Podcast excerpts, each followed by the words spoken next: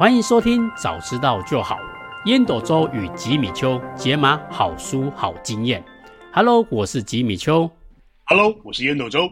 哎，我们今天啊，继续来讲我们人生啊最容易遇到的几种不幸。继续来讲，避免受骗带来的不幸。嗯嗯。哎，我们现在在讲这一集之前呢、啊，我们先来做一个分析的小游戏哦。嗯嗯嗯。哎，我前几天啊遇到了一个一个算命师，他直接跟我们讲啊，会听我们这个节目的听众的个性啊，嗯、其实不外乎这些人。哎，我听完之后觉得很有道理哦。嗯嗯嗯。各位听众朋友啊，来听看看，嗯、你是不是这样子的人？嗯。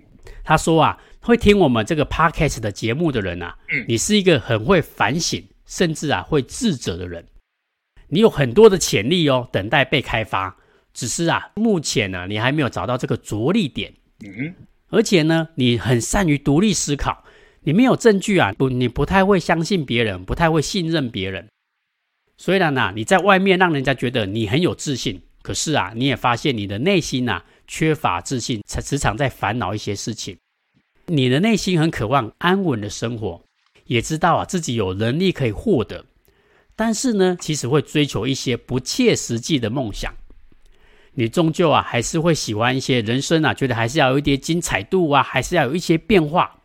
所以啊，每当被规范或限制的时候，你就会开始有一点不满，而且叛逆。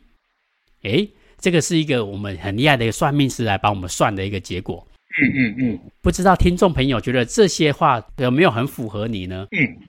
好，那接下来呢，我们等一下再来讲这个这个分析师是怎么去分析的。嗯嗯。那我们在讲之前呢，我们直接进入到我们今天想要讲的主题，叫做对号入座的盲点。嗯。听到这个对号入座啊，我一开始其实不是很懂，但是呢，这个刘轩呢，他举了一个很棒很棒的一个故事，就是《纽约时报》里面提到的一个故事。嗯。哎，我觉得很扯啊，真的很扯。嗯嗯。所以啊，我觉得有点夸张，所以想要跟我们听众朋友分享一下。哎，这个故事呢，是一个三十二岁的一个男子，他也不年轻哦，已经三十二岁了。嗯，嗯他他就是为了要去追求他的爱情。嗯，然后呢，他就去找那个林美，林美就是我们这边的算命师。嗯嗯，然后算命师啊跟他讲说，你爱的那个女生啊，对你是无动于衷的啦。嗯嗯，为什么呢？因为你身上有太多的这个负能量，所以啊，我必须要对你施法。嗯嗯嗯，哎，夸张的来了，他说，那施法的法器是什么？嗯嗯。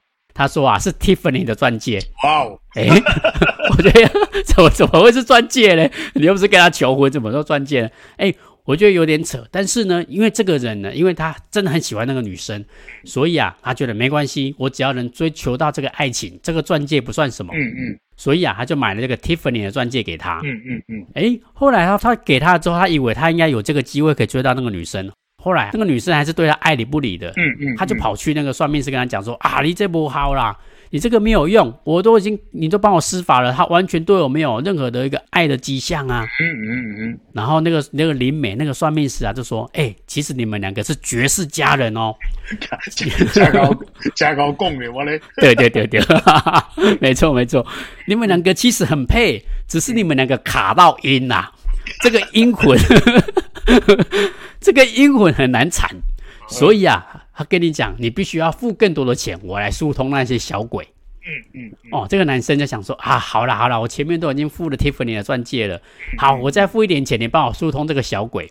嗯，然后呢，他就开始帮他做法事，叭叭叭叭叭。然后他追求了一段时间无果，他可能就跟那个女生没有没有什么联络了。嗯嗯。后来呢，他就在他的 Facebook，在他的脸书呢，看到一个讯息，就是他喜欢的那个女生。已经死了一段时间了。嗯嗯，他说啊，真笑诶，他已经死了，你还跟我爸做什么做什么施法？嗯嗯、他就很生气，他想要去找那个算命师算算账、嗯、啊！你给他骗外籍。嗯、他跑跑过去问的时候呢，他就跟他讲说，那个林美那个算命师讲，哎呀，这个这个阴魂野鬼太厉害了，把他弄死了。结果这个男生，哎，一般来讲，我们就觉得这很夸张，怎么会？这这根本比扯铃还要扯啊！这个对对对，这好没，这好没。结果这个女这个男生啊，竟然还还竟然没有醒悟哦，就觉得说啊，这个这个，因为算命师还跟他讲一件事情，没关系没关系，他既然把他弄死了没关系，可是呢，你必须要把这些小鬼阴魂给驱散掉，嗯，不然你永远这辈子你没办法结婚了，因为 因为你爱谁，那个阴魂野鬼就会缠上他，就会把他搞死。嗯哦，这个男生不但没有醒悟哦，还拿了更多更多的钱给他。嗯，结果啊，就这样前前后后，就是折腾了两年。嗯，然后把他所有的钱哦，把他的积蓄哦，全部都榨干了。嗯嗯，最后他真的没有钱来去找这个警方去求救。嗯，而且更扯的是，他总共被骗了多少钱，你知道吗？嗯嗯。他总共被骗了七十一万三千九百七十五元，而且是美金哦。US dollars，哎，对对对对对，等于我们两千多万的新台币呀、啊！哇，这很扯。你看，我们这样听起来都觉得很扯，怎么会这样子？哎，那林美，我们听起来就觉得很扯、很夸张，怎么会有人相信，还被一骗而骗再骗？哇，这个这个故事很有趣，所以我就想说，为什么会这样子呢？是不是我们犯了什么样的错，或者是我们我们心里到底有什么样的盲点，会让他被骗？嗯，哎，所以啊，刘轩也一样，他做了这方面的研究，他发现啊，这里面有三个盲点，嗯嗯，会让我们被骗。嗯，哎，回到我们刚刚那那个那几个那个算命的事情，嗯，哎，不知道印度中你有没有发现？会去算命，通常是什么？嗯，你对你的未来都迷茫的时候嘛。嗯嗯嗯嗯。通常你已经下一步很清楚了，你不太会去算命啦，因为你已经很清楚了。嗯嗯，对。通常会去算命，就是你代表说，诶，我也不知道我做这个决定未来是好还是不好，或者是我现在看不到未来的时候。嗯嗯。诶，这个我们人有一个盲点，有一个很特别的现象，就是越是无法控制的事情，我们就越相信它可以被控制。对。嗯，哎，对，就像以前啊，以前不是说什么祭天啊、祭祖啊，嗯嗯，或者是现在有什么算命啊、命盘啊、塔罗牌啊，嗯，这些事情，其实最重要的一个根本就是要给我们一个确定性。嗯嗯，哎，就像我昨天莫名其妙被狗咬，哦，然后回来的时候又被鸟屎滴到，嗯嗯，我就想说。哇，这两波客人就衰啦。这时候，如果塔罗牌跟我讲说，哦，是因为啊，天上的彗星刚好经过，所以影响到我这个星座的厄运。嗯嗯嗯。哎，我就觉得，哎，讲得通咯。那不是我这个人带赛哦，嗯、是因为刚好这个时机点我又不好运而已。我接下来就会开始好运了。嗯嗯。对我，所以我们人真的需要一个确定性来跟我讲说，哎，我这发生这件事情不是我的问题，是因为我运气不好。哦，或者是我需要一个说服我的理由。嗯，我们人就是需要去做这个控制，所以第一个心理盲点叫做控制错觉。嗯嗯，哎，我们用一个最简单的案例就好了，就是他做了一个很有趣的实验，就是我们在丢骰子的部分。嗯嗯，哎，如果大家有在玩那个西巴拉的时候，掷骰子的时候，你发现如果你希望你的点数是越大的，嗯，你会发现哦，你的手不自觉就会丢的比较大力。嗯嗯。好，哎，因为我你想要让你的点数是一二三这种小小的，你会发现你放下去的时候是轻轻的放。没错，嗯嗯嗯、对对对，这个就是告诉我们，我们人总是想要控制这个骰子，然后我们没办法控制嘛，所以我只能控制这个丢出去的力道。嗯嗯，哎，这个就是我们我们人都会这种控制的错觉。嗯，所以如果你发现哦，因为我们人都想控制嘛，所以你控制不了的时候，你的眼神其实就会有一些困惑感呐，而且你会发现这个人的精神状况不是很好。嗯嗯嗯，哎，所以那些算命师其实很聪明呐，就是看到你心事重重的样子，精神也不好，这时候问你说：“先生，你是不是有发生了什么样的困难？”哎，十之八九通常没有错。嗯嗯嗯，好。那第二个呢，叫做福尔效应。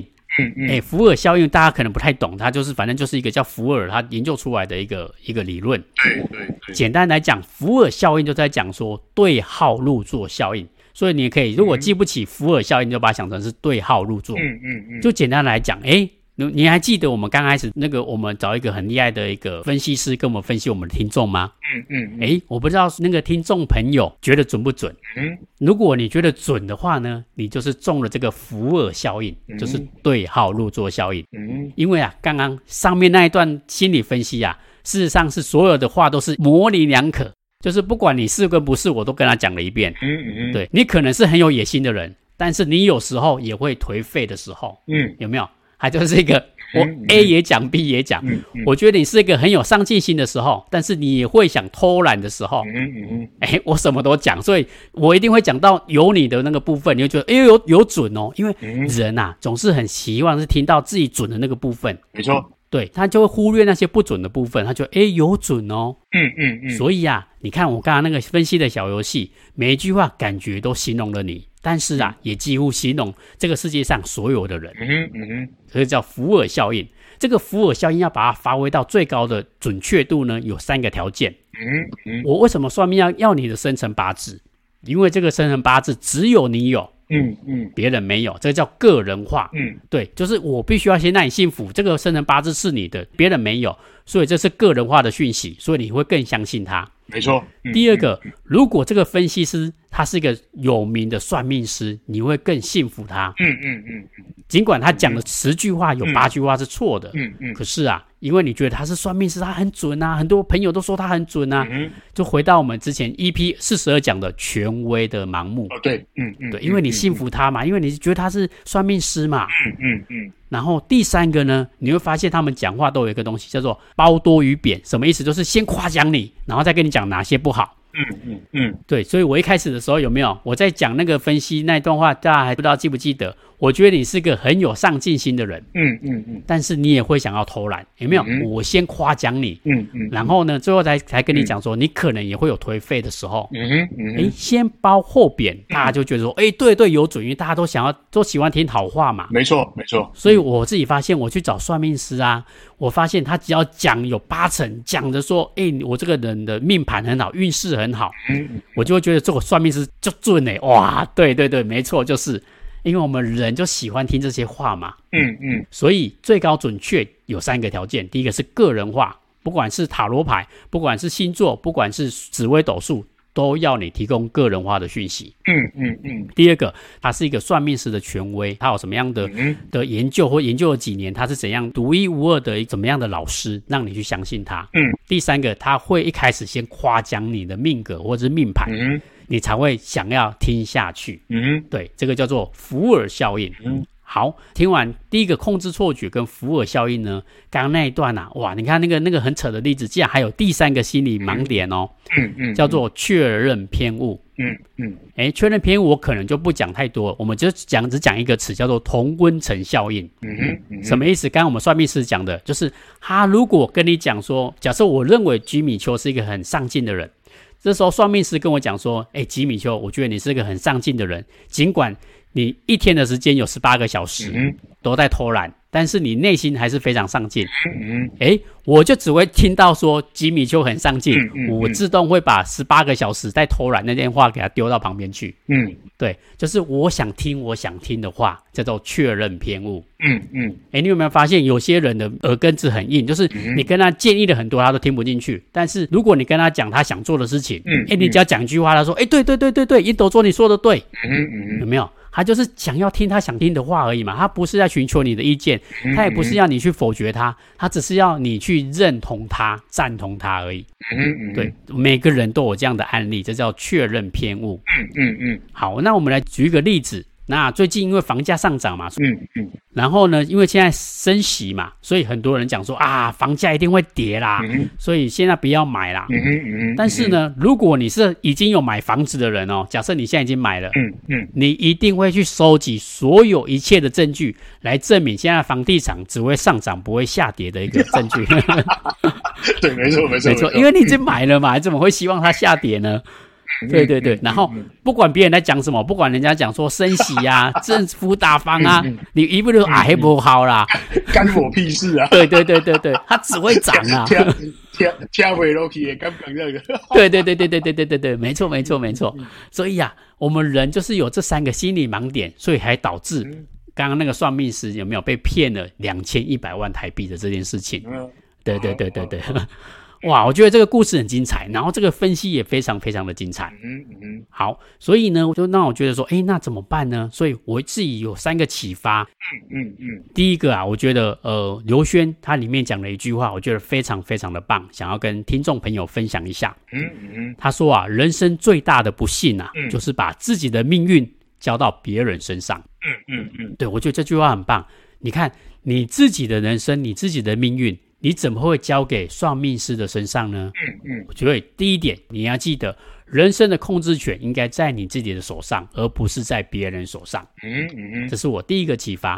嗯嗯，第二个呢，就是你可以去做事后验证。嗯，哎，就比如说预言师也好，或者算命师也好，你可以去算看看。嗯，哎，你只要算看看就好，你不要听他哪些是你想听的。嗯，他如果讲了一百件，里面只有中了五件或十件，哎，你自己想看看。那也只有百分之五跟十，那也就只有那这么低的几率。你如果你是买股票，跟你讲说你就五趴跟十趴会赚钱，你会投吗？嗯嗯嗯，不会嘛。可是你算命怎么会就五件事情说中了，你就相信他了呢？嗯嗯嗯。所以啊，你其实你就很简单，就是你把那些算命师或是把别人跟你讲的话，你把它全部记录下来，然后你去一一的验证到底准不准。嗯嗯，如果啊，它只有百分之十跟二十，那基本上它就是在瞎蒙而已，根本就不是一个真正非常准确的事情。你不要把你的命运交给这样子人的手上。嗯嗯，好，那第三个呢，就是。诶，我们人永远会担心未来，担心那些不可控的事情，嗯，所以我们才会希望确定性嘛，嗯嗯。但是呢，我这边给的建议是，先处理当下眼前的事情就好。嗯嗯。你会发现，你未来不管你要成为律师、成为医生，你现在如果不好好认真读书，你永远都不可能达到那些律师、医生那种职位的嘛，因为你考试都考不过嘛。嗯。所以一样，你要赚大钱，你要成立公司也好，先做好当下所有的事情。你只要当下事情你做得好，你就有控制感，你对未来就不会慌张。嗯嗯。好，所以我自己的启发有三点，我再重复一下。嗯。第一个呢是人生最大的不幸是把自己的命运交给别人身上，自己的命运自己掌握。嗯。第二个是尽量他讲的事情事后去做验证，不要这么简单的去相信别人。嗯。第三个专注眼前当下的事情就好。不要浪费太多的时间去恐慌未来。嗯嗯，好，那这是我对于这个章节的观察跟启发。嗯，那在这个部分呢，我也非常期待创会长。诶，不知道你有没有印象深刻，或者是有一些经验跟启发，可以跟我们分享一下呢？好好哦，来哦，这一章哦，这章刘轩写的非常非常多啊，所以嗯，其实我把它复杂的事情简单说，这一章最主要就在讲人为什么会自己对号入座。自己跳坑给人家骗，尤其是给神棍骗。嗯，其实这一集在讲的重点就是这个这个东西。嗯，那理由是什么？理由是因为大脑喜欢确定性，大脑想要控制权。没错。但是如果一旦碰到这个棘手的状况的时候啊，一旦碰到这种不是那么顺的时候啊，大脑失控。但是他会更想要确定，更想要控制，嗯嗯嗯，所以呢，会被神棍骗，大概就是那你会去找算命的，大概就是那几种理由嘛，要么你失恋嘛，对不对？没错。要么你投投资失利嘛，要不然你事业不顺嘛，不然就是老公外遇、老婆外遇嘛，不然子女不听话嘛，嗯、你一定是碰到失控的状况才会去寻求所谓的算命、所谓的灵媒的解决。那我还记得以前有个人曾经跟我讲过一句经典的话：“嗯，狼哪的衰哦，连找算命的都会找到那个会让你更衰的。”哦，那真的很衰，这是超，这这这就真是超级经典的。所以，所以你刚刚吉米修讲的那个例子很棒啊！你走在这个车站，走在这个地下道，看到那个算命的，我跟你讲，算命在靠什么？他在靠你的不幸为生嘛。嗯，他只要看到你这个头壳累累啦，然后那个走路走路啊咧。闪行闪行，他就知道你这个人是有问题的。嗯，那接下来就是要开始展开如何让你对号入座的方法。OK，没错没错。所以当我们失控的时候，我们会想要使上更大的力来追求一个明确的答案，追求一个控制权。这个时候，这些神棍就会开始怎么做呢？这张主要讲三个重点而已：一叫做控制错觉。嗯，人们因为想控制，因为控制不了事，所以就会想要用自己的身体来控制。例如刚刚。那个吉米修讲的这个，哎，哇西巴达哇有没有？有没？不是我们看那个、嗯、看那个台语的那个那个影片，早期的那个影片有没有？都是还西巴啦，嗯、然后呢，或者是不顺的时候要把那个碗弓拿来顺时钟转一转，逆时钟转一转，有没有？不然就是丢丢大的大力一点呐、啊，要、嗯啊、不然玩扑克牌的时候要吹一下牌啊，哇、嗯、嘞，又不是又不是赌神周星驰吹了怎么会有用？没错，但是我们就会觉得。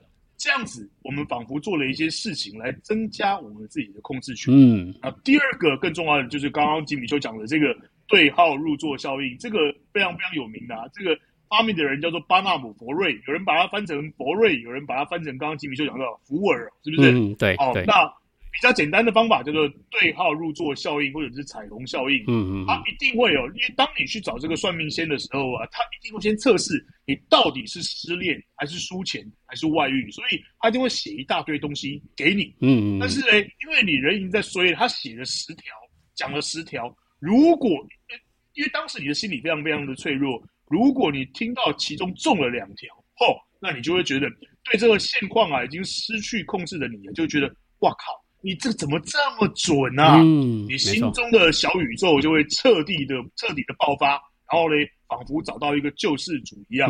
然后这一个灵媒就叮咚叮咚就中了。没错。OK，这是第二个，第二个。那第三个就所谓的确认偏误。我跟你讲哦，确认偏误啊，跟上一章我们提到的沉没成本啊，这个是心理学里面非常非常重要、非常非常重大的一个发现。简单的说。人只看自己相信的人，嗯，人只看自己支持的事情，嗯，所以为什么会有所谓的政治评论节目，对不对？没错，没错，没错。为什么会有宗教？然后为什么会在校友会会在群组里面整时常吵成一团，有人退群？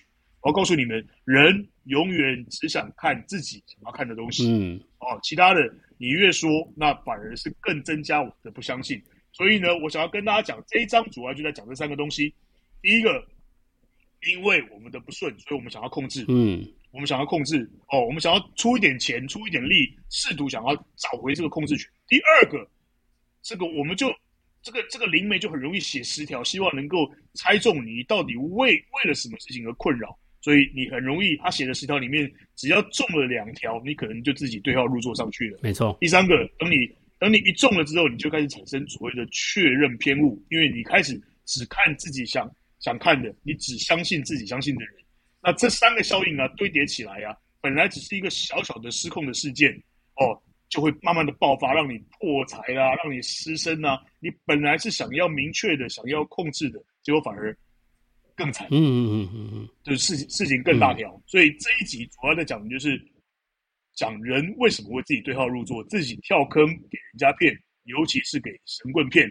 我稍微把这个，因为这张写的写的实在。太多又太深了，我把它简单讲，大概就是如上的一个简单的分析。来，吉米，哇，谢谢创会长烟斗中，哇，我觉得你把这三个观点串的非常非常的顺呐，而且有前后的顺序逻辑，嗯，哇，我觉得听完创会长这样的分享之后，我也觉得透彻了很多，哎，确实没有错，就是因为这三件事情的同时发生，或者是先后顺序的发生。我们才会想要对号入座。嗯嗯，然后我我觉得创会长刚刚讲确认篇，我觉得他这句话我觉得特别特别的印象深刻，就是人只会相信自己觉得可以信任的人。嗯嗯嗯。哎，那川会长刚刚解释的这么棒，那我更加期待川会长的 call to action 了，想必一定可以给我们很大精彩的回馈。那创会长在这个章节有没有一个好的方式可以让我们去做 call to action 呢？好哦好，来来来，我很快的做一下 call to action。今天的 call to action 老样子一样有三点。第一个，嗯，人生无常，还是要不断的告诉自己，真的人生是无常的。我我我现在五十二岁了，我真的已经知道了，人生本来就不明确，嗯，人生本来就不可能让你控制。嗯嗯嗯。如果有任何一个人说他可以帮你改运，哇哩嘞，他就去改他自己的就好了。没错没错。哎，这么辛苦跑来跑来帮你赚你一个赚你一个三千块、五千块、一万二的，对不对？嗯。这个。所以刚刚吉米修讲了，引述了这个刘轩里面的一句话，非常非常的棒。人生最大的不幸就是把自己的命运交到别人的手上。我要告诉各位啦，你碰到漩涡啊，你碰到流沙啊，你或者碰到那什么逆逆洋流啊什么的，有没有？嗯，你绝对拼不过的。嗯，你要顺势，你要顺他的势，你要蓄能，就是积蓄那个能量，你要让自己能够安静，然后嘞，等待那一个逃脱的机会。你真的你在你在运气不好的时候去找这个算命的啦，去找那个改运的啦，只会让人啊更加的衰小。那你越衰小，就会越迷信，然后你越迷信，你会更衰小。真的啦，没错。所以第一个要认清，人生真的本来就是无常。你不要把无常想成是坏人，无常也有是好的啊，对不对？人生不会是明确的，也不可能让你控制。那第二个。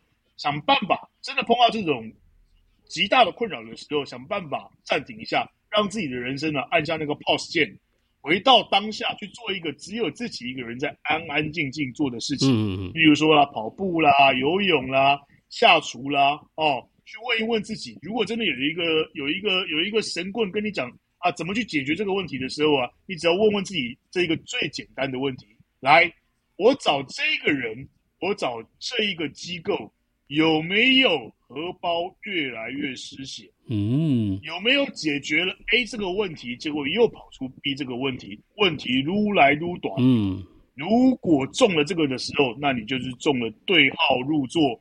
越来越事情越大条的一个一个状况，所以还是想办法让自己按下暂停键，回到当下，问一问自己，荷包有没有越来越失血？嗯，有没有解决了一个问题？但是后面的问题更多又更大。没错，没错。第三个，第三个概念，再大的事儿。放到这个漫漫的人生里面呢，都会是小事，嗯，对不对？你也许今天觉得失恋是这个十十八岁、十九岁、二十岁失恋的时候，觉得哇靠，全世界都背叛我。我要告诉你啊，等到你五十二岁的时候，你会觉得那个真的是笑话一场，好不好？接下来人生里面的大波大浪、小风小风小谷的还还很多啦。人生就是因为这样才精彩，嗯，所以我总是跟每一个年轻人讲，哦，这一句最重要的话，对未来充满希望，然后嘞。好好的活好今天，没错没错。我再说一次哦，对未来充满希望，好好的活好今天。再大的事儿哦，放到慢慢的人生里面呢，都是小事儿。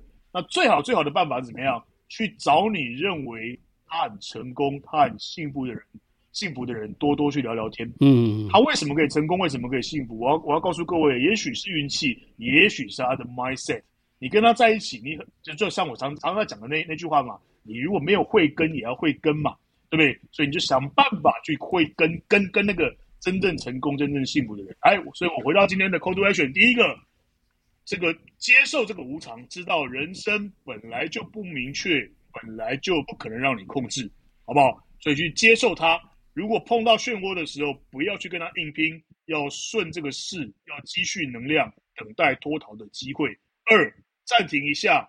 回到当下，问一问自己，荷包有没有越来越失血？问题有没有解决了 A，结果跑出了 B、C、D、E、F、G，这是第二个。第三个，再大的事情放到漫长的人生里面都是小事，想办法去找你认为很成功、很幸福的人，多多的聊聊天。这是今天的 Call to Action。哇，谢谢创会长精彩的 Call to Action。哇，我觉得这这一集的 call to action 啊，真的是不好想啊。但创会长真的是很厉害，我觉得这三个 call to action 啊，非常非常的精彩。然后呢，就是我觉得这三个 call to action 啊，我觉得可以好好的思考，好好的品尝，让自己呀、啊、不要轻易的陷入这个对号入座的盲点。嗯。这一集啊，虽然大家觉得说东西很多，但是呢，这一集确实很多人很容易陷入的就是对号入座的盲点。嗯嗯，我们总是会觉得说，诶，我是双子座，所以我应该会有怎么样的个性？嗯，所以我应该要做出怎样的行为？嗯嗯，我是工程师，所以我必须要有这样子的发言。嗯嗯，我是讲师，我必须要怎样得体的一个行为？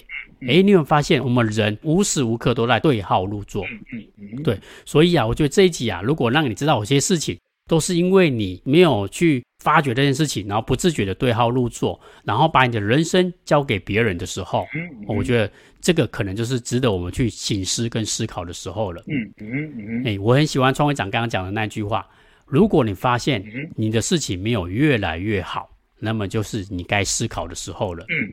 好，谢谢我们的创会长刚刚精彩的 call to action。好，那我们这一集呢，对号入座的盲点啊，就讲到这一边。那我们下一集呢，就来讲小人生存论。嗯嗯，诶，小人生存论呢，就是讲到我们的第三个 part，就是避免小人带来的不幸，嗯嗯嗯，哇，这个小人其实我们或多或少在你的成长过程当中，一定会或多或少遇到一些你觉得他是小人的一些行为，嗯，诶，所以啊，我们在讲小人生存路之前呢，我们必须要先了解这些小人啊，他们是怎么样生存的，为什么他们要做这些小人的行为，嗯嗯。正所谓知彼知己，百战百胜嘛。嗯，你必须要知道他们会有怎么样的行为，你才能避免这些小人来陷害你。嗯嗯，好，这就是我们下一期想要讲的部分。嗯，好，如果你觉得我们的节目不错啊，再欢迎大家给我们五星好评。那有任何的问题跟想法呢，也欢迎啊在 Facebook 或是 Podcast 的留言给我们。好，谢谢收听，早知道就好。Hello，我是吉米秋，我是烟斗周。好我们下次见 see you next time 拜拜